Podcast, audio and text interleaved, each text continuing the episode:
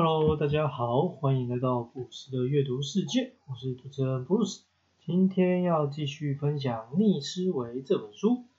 哦，不晓得大家在收听完上一集之后，有没有开始尝试在日常生活里面用不同的思考方式看待重复出现的问题跟模式呢？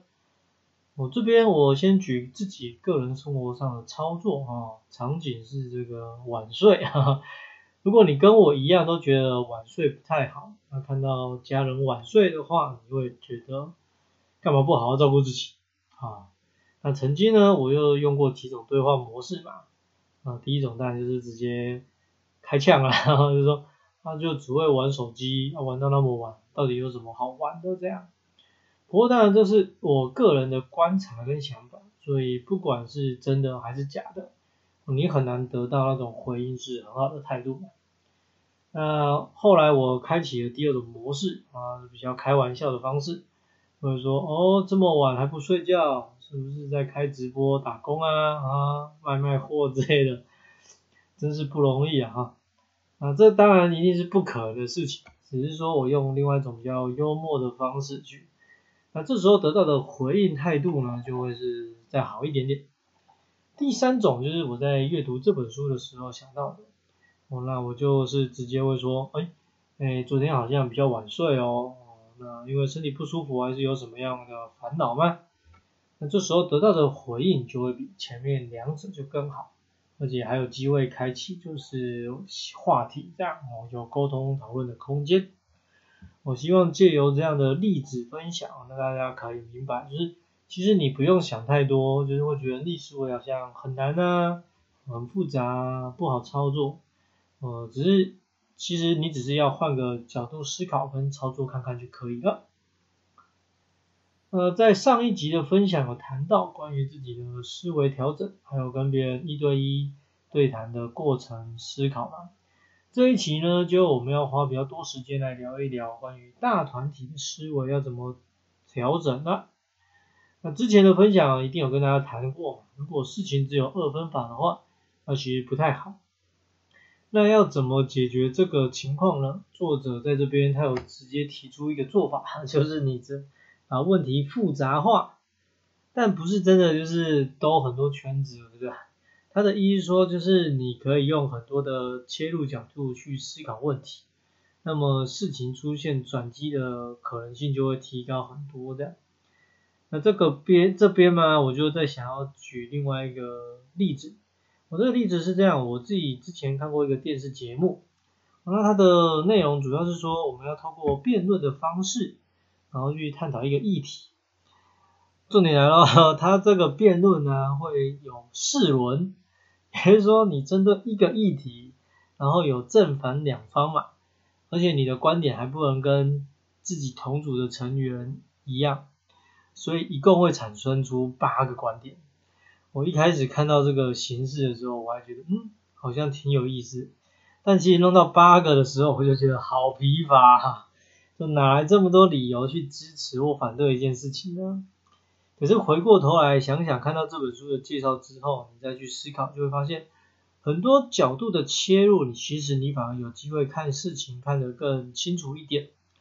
就像书里面说的哦，可能最终你还是没有得到一个共同的结论，是因为大家都找到了自己的理由。可是呢，至少让全场都是比较满意的，然后也比较欢喜的去解散了，听起来应该还不错，是吧？哦，记得前几集有分享过一个机场哭泣事件吗？我那时候我提出了一个想法，是说。如果今天换一个场景嘛，那可能故事的走向跟发展就不是长这样了。那在这里面呢，作者刚好也分享到一个情况是说，有两位心理学专长的前辈，呃，其中一个认为 I Q 才是工作里面关键的要素，另外一个呢认为 E Q 才是工作成功的要素。那可是这两个其实都没有透过非常严谨的数据跟记录去证明自己的论点，或者是去说别人的才是不好的。所以到底是 I Q 比较重要，还是 E Q 比较重要呢？其实我觉得这个就跟我提出机场哭泣事件是一样的概念。作者说，如果你今天是房产经纪人，或者是需要情感支持去协助你的客户的话，你的 EQ 绝对是重要的，是吧？但如果你今天是一个修车的技师，或者是帮忙报税的会计人员，呃，我并不会希望你的 E EQ 非常的好，就是你不要去在意我的情感层面了，你有好的 IQ，可以把这些数据做好就好。这样的例子应该让人家比较容易理解。所以回到上一集有分享过的角色内容，我们有谈到，就是让自己像科学家去思考，你就会知道其实没有什么东西是一定跟绝对的。因为每件事情成功的背后都有它的不同的主因跟组成要素嘛。但是如果你只是一直靠着我们说的直觉、假设啊、过往的经验啊，那你其实就很容易陷入困境当中了。要来分享书里面我最喜欢的内容啦，哈，就是关于教育这件事情。啊，一直以来大家都说教学相长嘛，不过我个人的经验还是会比较偏向。自己得到的比给出去的少很多，呃，但在阅读完这个书里面的篇幅之后，我觉得应该有很大一部分的成因来自于自己，就是你不够放手的让别人有思考，然后有回馈跟参与的机会。我先讲讲作者的内容好了，好，他其实就是说要让别人养成对知识的怀疑，那这个其实是一件蛮蛮冲突的事情哦。因为我们就是因为不知道才会去请教别人嘛，然后才会上网去查资料啦。可是如果我们今天得到别人的回应的时候，还要去想说，哎，你讲的真是真的吗？哦，那 那你这样何时才能得到你真正正确的答案？不过我觉得这件事情其实也很重要啊，因为其实现在的时代，这个资讯太泛滥了嘛，然后很容易取得。尤其是当这个有心人要尝试操作跟带风向的时候，我如果你对资讯没有这个良好的判断能力，其实就会很容易被所谓的这个假新闻、假讯息给误导。那最惨的是你自己被骗了就算了，你还认为那个是正确的内容给分享出去。那说到了学习，难道就不需要找老师了吗？我这边先引用书里面的一句话：好的老师引进新的思想，伟大的老师引进新的思考方式。吸收老师的知识或许能解决当下的问题，但理解老师的思考模式却能处理一生的挑战。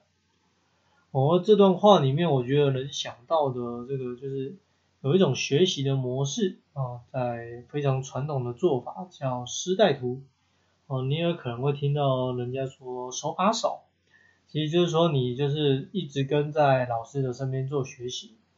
其实这样的学习成本是很高的，甚至没有办法保证学习的状况哦。为什么呢？因为就是如果今天是没有案子的，那你可能花很多时间在老师旁边，让你一天可能没有几次实践或观摩的机会。那另外一种是说，师傅一直在做，一直在做，但是因为他要忙着做，所以他没有办法去一边做一边跟你说，哦，这个地方要这样做，这个地方要这样调整，他没有办法跟你做很细节的处理这样。不过你可以确认的是说，老师的每一个动作是什么，你都可以看在眼里。那你心里面有一个范本的时候，当你遇到很像或者是完全一模一样的状况的时候，你至少可以马上有个底是啊，我应该要怎么做会比较好。那我其实蛮喜欢这样的模式，因为就像刚刚说的嘛，理解老师的思考模式，你可以解决一生的挑战。那对于初学者来说，你可能师傅这样做，你就先这样做，因为我刚讲他可能没空跟你讲他为什么这样想。可是你多看久了一点之后，自己再回家的思考一下，你就会慢慢的从师傅的呃这个动作里面哦去理解说他今天的思考模式是怎么样。那你这辈子可能会有很多的老师，也有可能你跟着一个老师却永远都学习不完，因为观念的吸收跟理解可能没有那么难嘛，只是说你做出来的东西啊要做得好。做的让人家尊重，啊又专业，那就会是另外一回事。人呢总是很容易会困住自己，所以至少有个师傅啊就不一样了，对吧？那么作为一个指导员，要怎么做比较合适呢？哦，因为我们这一集主要谈大团体的调整嘛。老实说啊，书里面分享的方式，就我自己的观点来说，我觉得蛮偷懒的。就是说自己惯着老师和或教授的头衔，然后领着薪水，你就你却把课程内容交给学生去安排跟思考，这还不偷懒吗？那可是，那我们换其他角度思考一下好了。哦，作者提到说，这个通常人们对于老师会有一种所谓的敬畏效应，可是，在他来看，其实就是一种惊吓效应啊。意思是说呢，在讲座里或者是传统老师教课的场域里，通常学习者啊，对于这个台上的讲师都会有一定的尊重。我觉得，就像我刚刚讲的，你讲的就是对的啊，不然我干嘛来问你？可是这样就会失去这本书一直想要告诉我们的重新思考这件事情的模式跟练习嘛。除非你今天只是希望来说，我就是 copy 别人的东西回去而已。但我觉得这件事情其实是很值得大家先放在心里面的。那接下来介绍第二个切入角度，呃，引用一下作者的内容哦。在学校，你要有优异的成绩，通常需要精通旧有的思考模式；但是你要打造具有影响力的事业，你就需要新的思考模式。那作为一个老师，你会希望你的学生是复制品，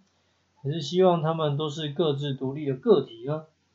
我从这个观点来看，你就会让人家觉得说，是不是要改成更多让学生可以有。参与感的形式授课会比较好，哦，那我觉得是这样的，可能他们之间不一定可以激荡出新的火花，可是你光只是提升参与度啊，哪怕只是分享自己的一些兴趣啊、观察啊、所见所闻等等，其实就有助于学习的增进。而且如果一个是有在求上进的老师，其实他的教材并不会数十年不变嘛，应该是每隔几年或者是每隔一年就有一些微调。那这些素材从何而来？呃，就是自己也要努力的去生活、去观察。我想这应该就是所谓的教学相长。最后啊，我想要分享是关于小组跟小团体的存在。我觉得这是蛮重要的一环，就是关于你要如何好好进行重新思考，这也算是一个关键的钥匙啊。不过大家要加一个淡书，就是其实这是一个意义团体。也就是说，这不属于所谓的同温层，在这里面呢，你可以得到很多跟自己观点不同，然后又有实质意义的分享跟回馈。哦，为什么要谈这个呢？因为作者在书里面有一个分享，我觉得蛮让人惊艳的。他在说有一个小朋友在画蝴蝶，哦，那因为这边是用图画呈现的方式，哦，大家有兴趣就去找书来看。好，重点来了。他的意思是说，当你有一群认真质疑自己跟别人，然后可以给出建议的团体的时候呢，其实你的成长速度会非常的快。那小蝴朋友画蝴蝶是能多特别，是能进步的有多快哦。所以其实呃，我为什么会惊讶，是因为这个团体的孩子们其实只有小学一年级，但是在经过了建议之后啊，从第一版。到最后一版上色，那中间至少改过了四五版以外，我的呈现出来的东西其实是完全不一样的。重点是你真的可以肉眼清楚可见，它就是一只蝴蝶。所以你说呃意义团体的存在，其实我觉得呃，当然你也要有人可以接，你也要可以接受别人批评你，对。书里面最后一个比较大篇幅介绍的是关于 NASA 在火箭升空跟太空人服装上出现状况时，哦他们是怎么样处理跟思考的。那在这边你就可以看出了我们所谓的有经验跟很聪明，同时其实真的不代表可以具备有处理状况跟解决事情的能力，因为你太容易陷入过往经验的迷失。就好像今天的出现了一个状况，那你就会开始搜寻啊，以前是怎么处理的呢？啊，如果还真的没有让你找到一个符合的案例，你就会很容易卡住了。当然，涉及人命的事情，你就比较容易逆思维嘛，比较愿意重新思考。啊，要做新的尝试，就会比较冒很大的风险。可是如果事情要推动啊，时代要进步，求知跟冒险本来就是不可能缺少的。所以如果我们还是抱着跟就是前辈的思维一模一样，只能说你不退步就很好了。因为以前的环境跟科技绝对是比现在还要严峻嘛。那如果我们还只能做到类似的事情，不就表示其实我们根本就没有在前进吗？这本书的分享啊，就到这里了。啊，老实说，我真的觉得阅读的过程中真的受益良多，而且它真的是可以直接应用在你的生活里面，确实是太适合了。最后想用一段话来整理结束。啊，能改变事情的是自己的思维，而不是有没有假期，是不是去到了一个陌生的环境。啊，希望大家都可以开始重新。要重新开始练习，去重新思考这个习惯，哦，也可以获得这个跟过往不同的感受了。下一集预告，我要来分享的书是《高手词汇必修课》，这内容应该跟之前有很大差别。不过说起来，因为我自己要做自媒体嘛，所以难免还是会思考一下还有哪些可以改进的地方。那之前我刚好在网络上有看到一个。工作，那个人的需求是说，他希望可以协助他增加他对话谈吐的能力，甚至丰富他的词汇量等等哈。老实说，我觉得这种事肯定是要长期累积的结果，就是说你不可能听了几个人讲话啦，或是看了几本书就变得不一样。但至少你要先知道自己不足的地方是什么吧。我来读这本书的时候，就是他从很多的广告啦。或是口号的角度去切入，我觉得是也是蛮有收获的。我如果有兴趣，你可以先去预约来看，或是等我来跟你聊聊。啊，我是 Bruce，，下次见喽。